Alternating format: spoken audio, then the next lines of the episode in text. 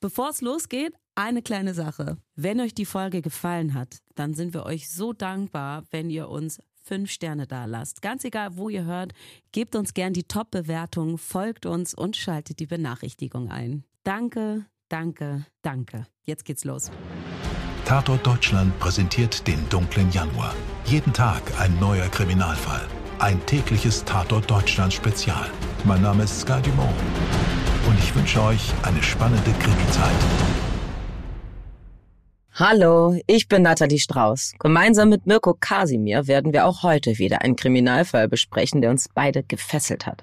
Hallo Nathalie und ein herzliches Willkommen an unsere Podcast-Hörer.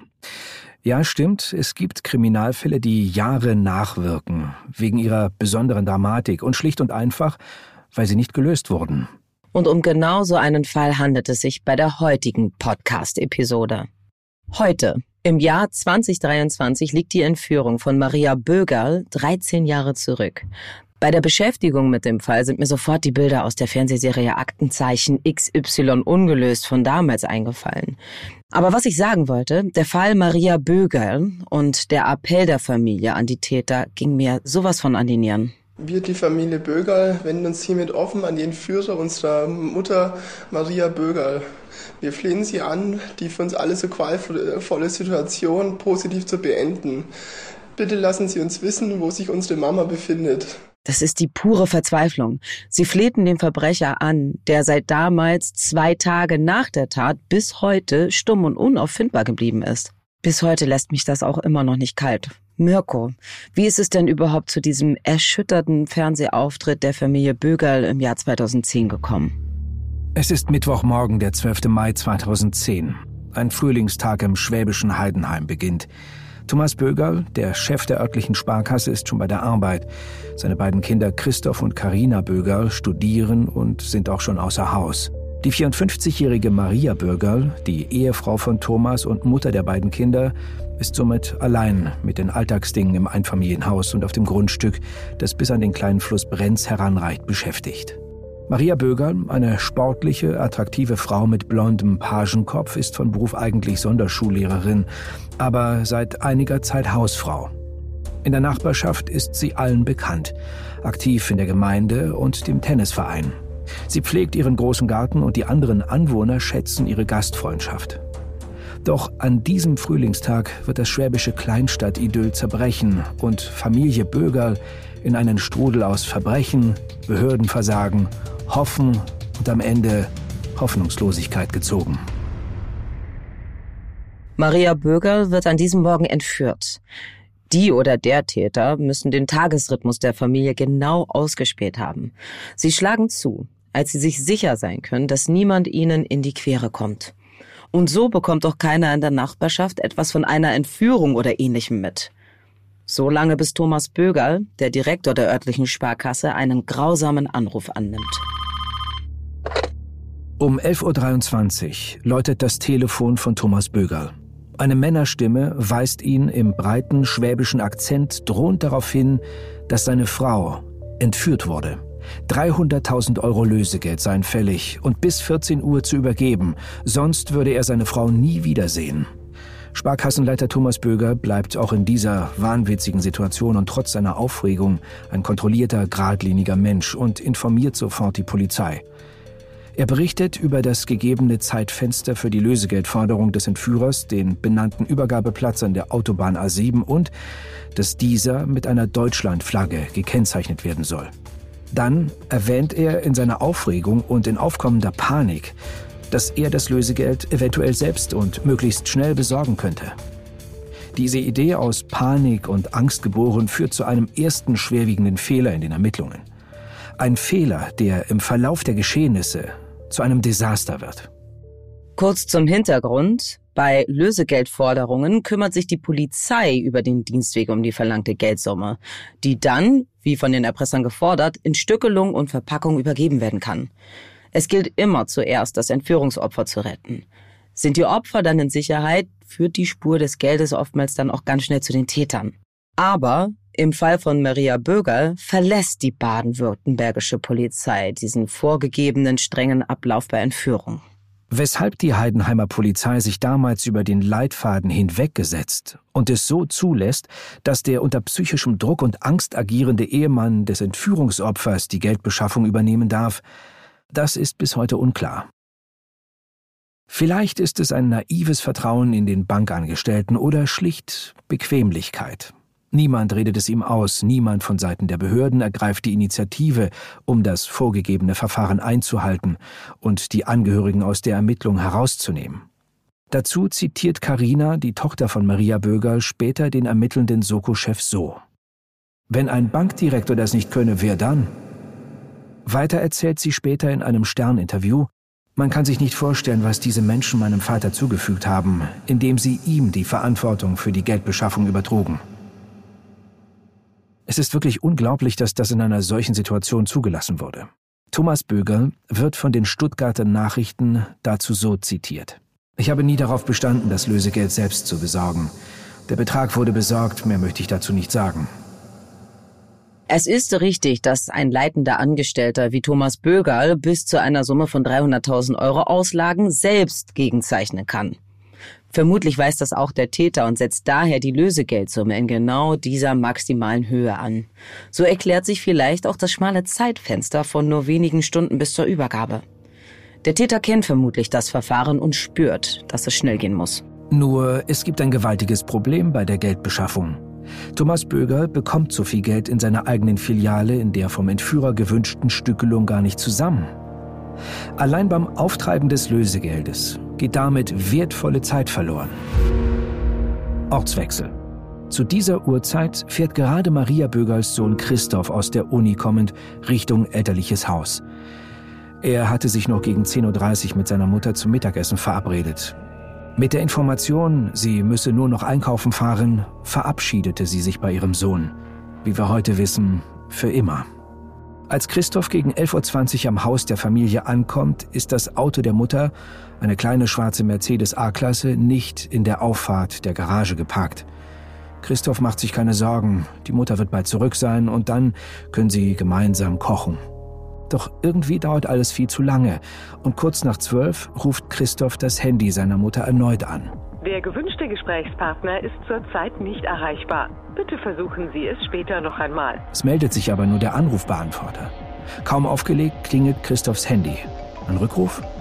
Aber nur die Nummer seines Vaters erscheint, der ihm daraufhin eine schreckliche Nachricht überbringt.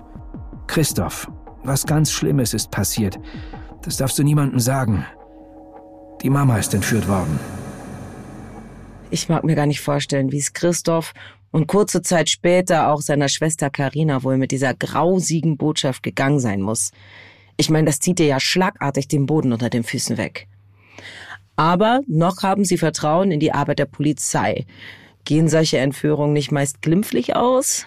Außerdem wissen sie alle, dass ihr Vater alles daran setzen wird, dass sie alle gemeinsam sicher aus dieser Situation wieder herauskommen werden.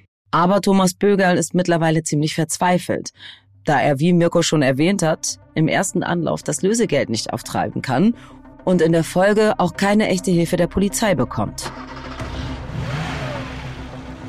Thomas Bögerl macht sich mit einem Kollegen und seinem Dienstwagen auf den Weg ins 30 Kilometer entfernte Ulm.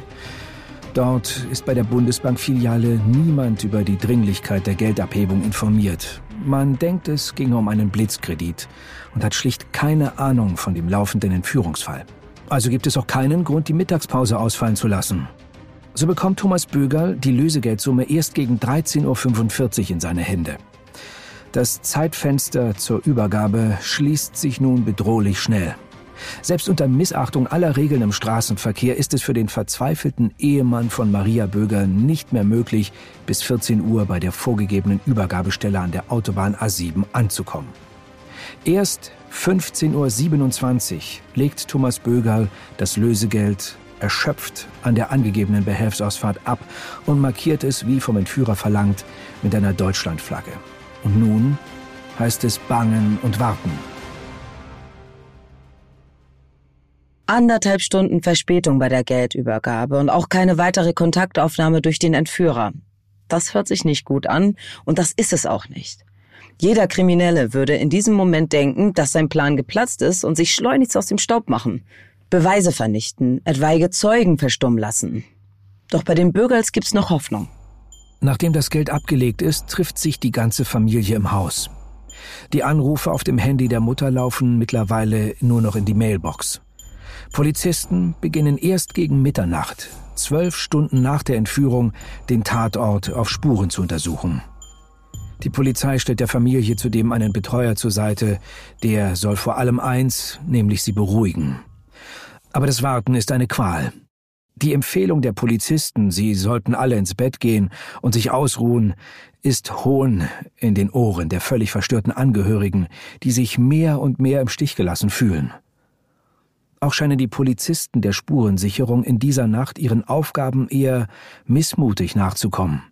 Sie gehen nicht auf Hinweise der anwesenden Kinder und des Ehemanns ein, untersuchen weder Terrasse noch Garage, finden in den Augen der Familie nur Ausreden, um sich aufwendige Sicherungsaufgaben zu ersparen. Offiziell befindet sich schon ein Ermittlungsteam im Aufbau. Viel zu spüren ist davon aber nicht.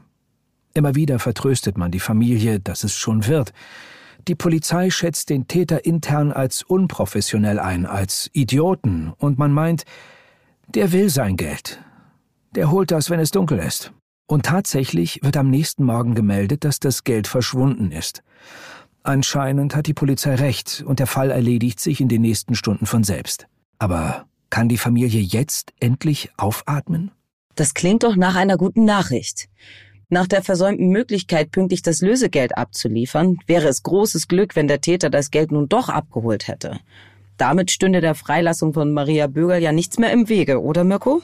Ja, das würde man meinen, aber es kommt leider alles anders. Schnell stellt sich heraus, das Geld wurde nicht vom Täter weggeschafft, sondern von Mitarbeitern der Autobahnmeisterei gefunden und abgegeben. Damit sind die Hoffnungen auf ein schnelles und gutes Ende der Entführung dahin. Und nun kommt Bewegung in die Ermittlung. Die Polizei nimmt, wenn auch spät, ihre Arbeit im großen Maßstab auf und beginnt mit einer weit gefächerten Suche im Umkreis von Heidenheim. Hunderte Beamte durchstreifen das Gelände. Spürhunde und Hubschrauber kommen bei der Suche nach Maria Böger zum Einsatz. Erfolglos. Nicht ganz, Mirko. Du hast recht, man findet zwar nicht Maria Böger selbst, aber am 14. Mai, also dem zweiten Tag der groß angelegten Suchaktion, werden das Handy der Entführten und ihr kleiner A-Klassen-Mercedes gefunden. Beides an völlig unterschiedlichen Orten, aber Immerhin zeigt es, dass die im Fokus stehende Region die richtige für die Fahndung ist. Das gibt den Ermittlern und der Familie Auftrieb, dass doch noch alles gut wird. Allerdings werden Blutspuren in Maria Bürgerts Fahrzeug sichergestellt, die zumindest auf eine Verletzung der Entführten hindeuten. Und man kann zudem DNA-Material eines möglichen Täters isolieren. Genau das wird später noch wichtig. Aber erstmal wird der gute Lauf genutzt und die Ermittlungsbehörden zünden die nächste Stufe. Am 16. Mai 2010 wird ein Verdächtiger festgenommen, aber nachdem sich ein Verdacht nicht erhärtet, auch schnell wieder freigelassen.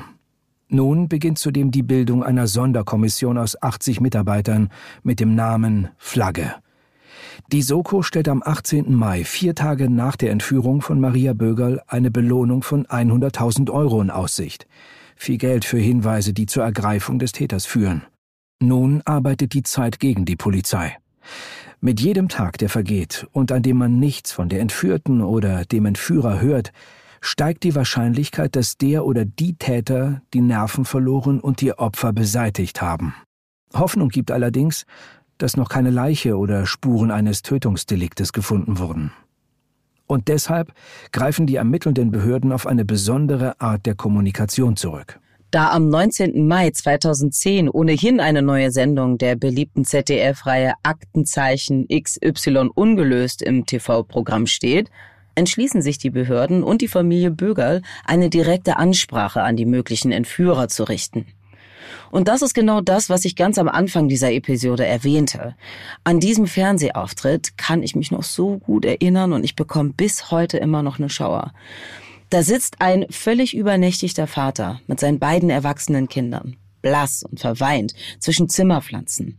Der Appell an den oder die Täter wird zu einem Flehen und Betteln, das einem durch Mark und Bein geht.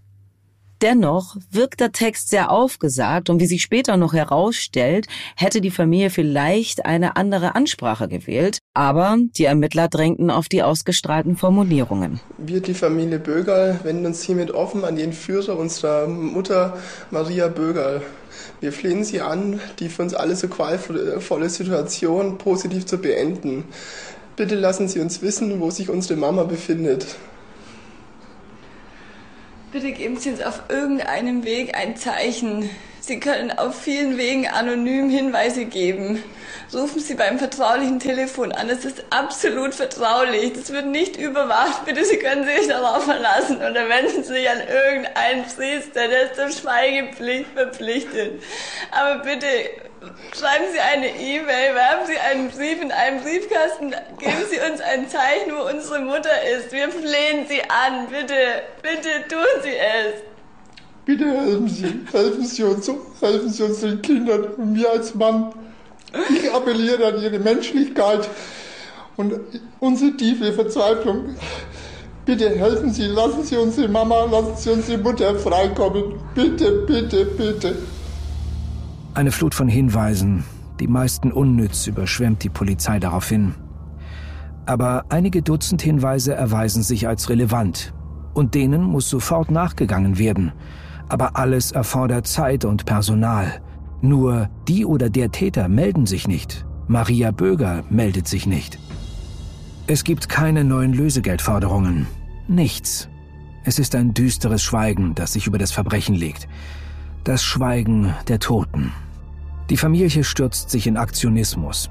Die Kinder gehen selbst von Haus zu Haus, von Ort zu Ort und befragen die Menschen, ob sie etwas gesehen haben.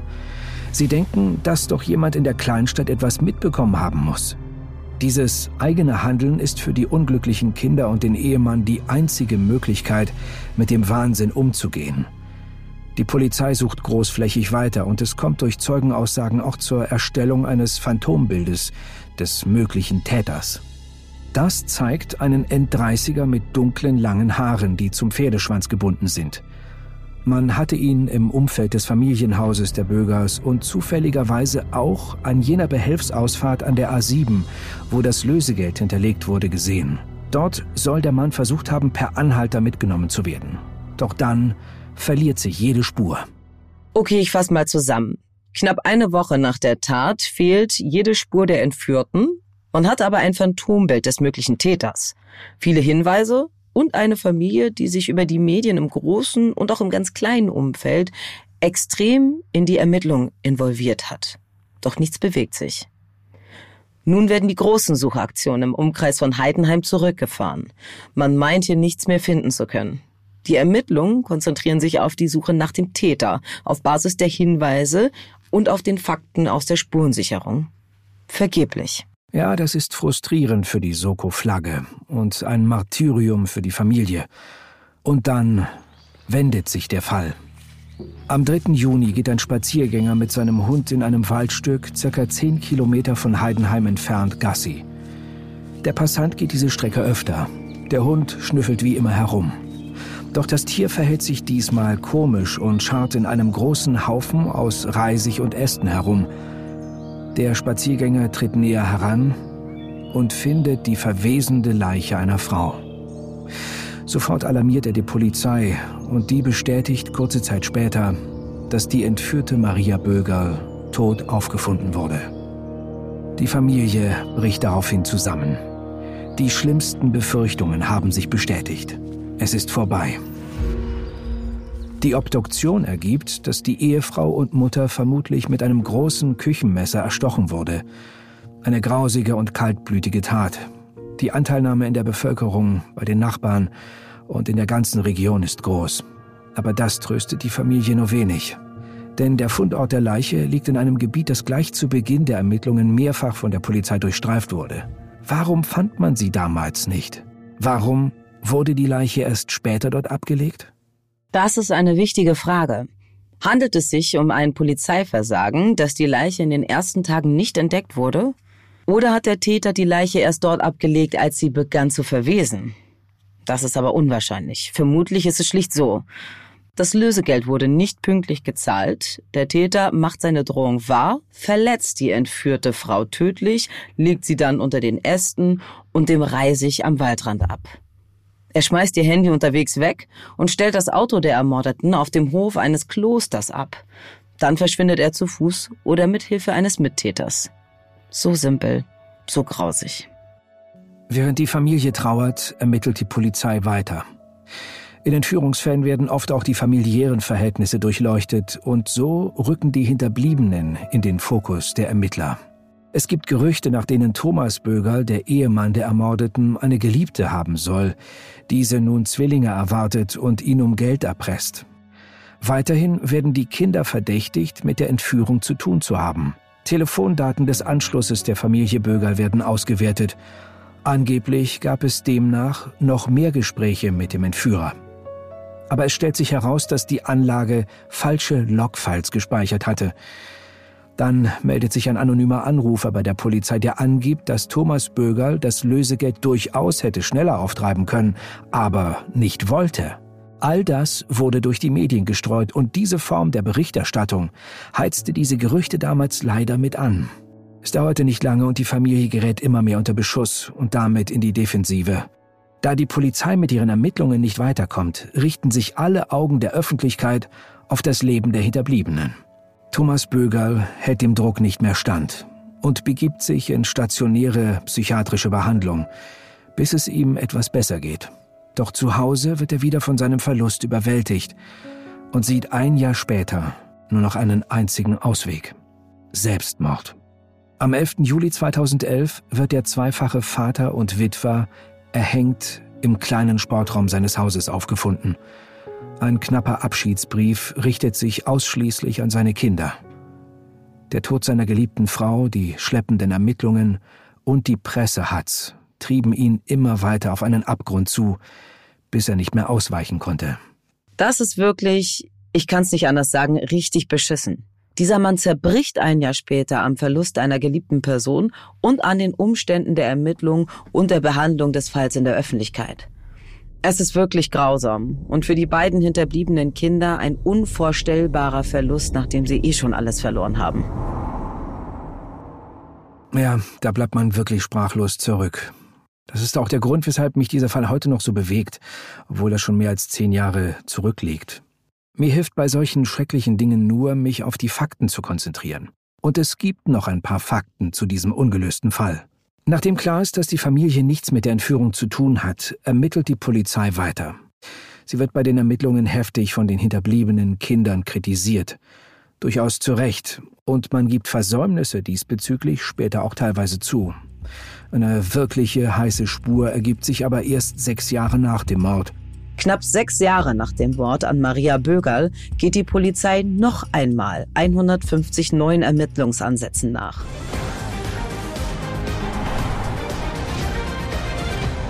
Es ist 12.30 Uhr, halb eins und damit sind wir zurück bei den N24 Nachrichten an diesem Donnerstagnachmittag. Der Fall Maria Bögerl. Nach der Entführung und dem Mord an der Bankiersfrau sind die Ermittlungen wieder in vollem Gange. Nach einem öffentlichen Fahndungsaufruf gab es auch wieder Hoffnung dass einer der bisher spektakulärsten Kriminalfälle Deutschlands vielleicht doch endlich geklärt werden könnte. Aber kurz vor 12 Uhr lösten sich diese Hoffnungen erstmal wieder in Luft auf, denn eine DNA-Probe ergab, dass ein festgenommener Tatverdächtiger nicht der Mörder von Maria Bögerl sein könne. Der Abgleich mit Genspuren vom Fundort der Leiche war negativ. Sandra Saatmann berichtet. Im Gespräch mit zwei jungen Männern an einer Bushaltestelle in Hagen gibt er laut der Ermittler Täterwissen preis. Die Zeugen nehmen alles mit dem Handy auf. Das beste Überlebensmesser auf der Welt.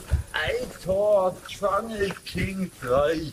Ein 47-jähriger Tatverdächtiger aus Königsbronn konnte festgenommen werden. Doch ein Genabgleich ergab jetzt, die DNA-Probe bei dem Festgenommenen stimmt nicht mit der an Bögerls Auto gefundenen Erbsubstanz überein, so die Ermittler. Und er sagt auch sofort aus, sich nur wichtig gemacht zu haben und sein Täterwissen reine Fantasie sei. Mord verjährt nicht. Und so ermitteln auch noch heute mindestens zwei Beamte weiter. Sie gehen neuen Hinweisen nach, die auch heute noch gegeben werden. Ihnen geht es darum, einen Täter dingfest zu machen und so dem Opfer auch die Würde wiederzugeben. Aber es ist einfach mit dem Verstreichen der Jahre immer unwahrscheinlicher geworden, erfolgreich zu sein. Deshalb vielleicht auch die Aussage eines der aktiven Ermittler. Es wäre nach sechs Jahren eigentlich schade, wenn wir den Fall nun mit Glück lösen würden, sagt er. Wir hoffen auf einen Arbeitssieg. Aber wenn Kommissar Zufall um die Ecke kommt, geben wir ihm die Hand. Wow, Natalie. Was für ein krasser Fall, der leider bis heute kein Ende gefunden hat. Was macht diese Geschichte, diese Familientragödie mit dir? Es macht mich ehrlich gesagt fassungslos, aber auch gleichzeitig total wütend, weil meines Erachtens nach müsste doch so eine Geiselnahme total professionell ablaufen. Das ist ja wohl etwas, was die Polizei kann. Das ist so mein Gedanke dahinter. Das Geld wird beschafft, die Frau kommt wohlbehalten und gesund wieder zurück. Und deswegen verstehe ich es gar nicht, wie diese langsame Arbeit überhaupt vonstatten gehen konnte. Die Polizei hat dem Mann oder hat sich, ähm, hat die Familie sich selbst überlassen und war, so wie es scheint, keine wirkliche Hilfe und hat erst zu spät richtig aufgedreht. Gleichzeitig denke ich mir auch, wie kann man so kaltblütig sein, ja? Eine Familie auszuspähen, die Mutter zu entführen, ja, dann 300.000 Euro zu erpressen. Ich meine, man macht das ja, weil man das Geld will und nicht, weil man ein kaltblütiger Mörder ist, oder? Und dann diese Frau umzubringen, überhaupt gar keinen Spielraum dafür zu lassen, dass die Kohle vielleicht irgendwie später angeschafft wird oder, oder, oder. Ich bin einfach auf beide Seiten so wütend. Und die Familie tut mir einfach nur leid. Mirko, was lässt dich denn bei dem Fall nicht los? Ich finde diesen Fall auch absolut erschütternd. Diese unglückliche Verkettung der Umstände, dieses Hoffen und Bangen, das die Familie total zermürbt hat. Dann noch der mediale Druck, der den Vater dazu getrieben hat, sich selbst das Leben zu nehmen. Das ist eine absolute Tragödie, die eine ganze Familie zerstört hat. Natalie, ich sag dir, nach all dem Schrecklichen und Tragischen, was dieser Familie widerfahren ist, da kann man wirklich nur hoffen, dass die Polizei aus solchen Fehlern und diesen Nachlässigkeiten gelernt hat und dass sowas nie wieder passieren wird. Und natürlich bleibt letztendlich die Hoffnung, dass man den Mörder irgendwann dingfest machen kann und seiner gerechten Strafe zuführen wird. Wir danken euch fürs Zuhören und hoffen, dass ihr bei der nächsten Folge wieder dabei seid. Bei Tatort Deutschland Spezial. Euer Mirko und eure Nathalie. Den Fall Maria Bögerl erzählen wir mit Artikeln aus der Bild-Zeitung, NTV, Stern, Stuttgarter Zeitung und Esslinger Zeitung sowie mit einem Ausschnitt aus Aktenzeichen XY. Redaktion Stefan Netzeband und Antonia Heyer. Produktion Serda Denis.